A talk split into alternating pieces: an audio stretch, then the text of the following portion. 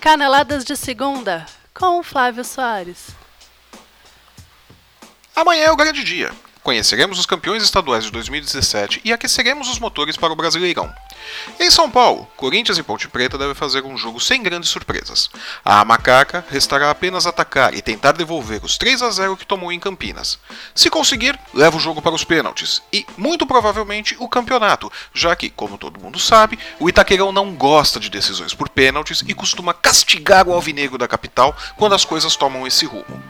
Mesmo desfalcado de Rodriguinho e Gabriel, o Timão segue favorito e deve levar mais este caneco. No Rio Grande do Sul, o Internacional tem uma parada dura pela frente. Vencer o Novo Hamburgo, dono da melhor campanha do gauchão, em Caxias do Sul. Para piorar, com os três goleiros entregues ao departamento médico e sem poder trocar um deles pelo quarto goleiro do elenco, o Colorado irá a campo praticamente com um jogador a menos, já que tanto Danilo Fernandes como Marcelo Lomba estarão com sérias limitações físicas. Uma simples vitória basta para o Inter, mas acho que não vai dar, e o Novo Hamburgo, que joga pelo empate em 0 a 0 ou 1 a 1, levará a taça para casa. No Rio de Janeiro, o derradeiro Fla-Flu decide o campeão carioca. O time da Gávea leva uma ligeira vantagem por ter vencido o jogo de ida por 1 a 0. Porém, o Fluminense de Abel Braga é um time enjoado e tem condições de reverter o placar. Um jogo duro que, na minha opinião, termina empatado e com o Flamengo campeão. Em Minas, Atlético e Cruzeiro decidem o título.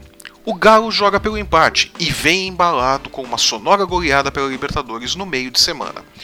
Cruzeiro, que teve uma vitória sonolenta contra a Chapecoense no meio da semana pela Copa do Brasil, precisa de uma vitória simples, especialidade do técnico Mano Menezes. Em minha opinião, o Cruzeiro leva essa. E no Paraná, assim como em São Paulo, o cenário parece mais definido. O Atlético, que perdeu o jogo de ida contra o Curitiba por 3 a 0, emendou uma nova derrota por 3 a 0 no meio de semana pela Libertadores e chega para o clássico decisivo com a moral baixa. Na minha opinião, não vai dar para o Furacão, que precisa se concentrar na Libertadores e avançar de fase na competição.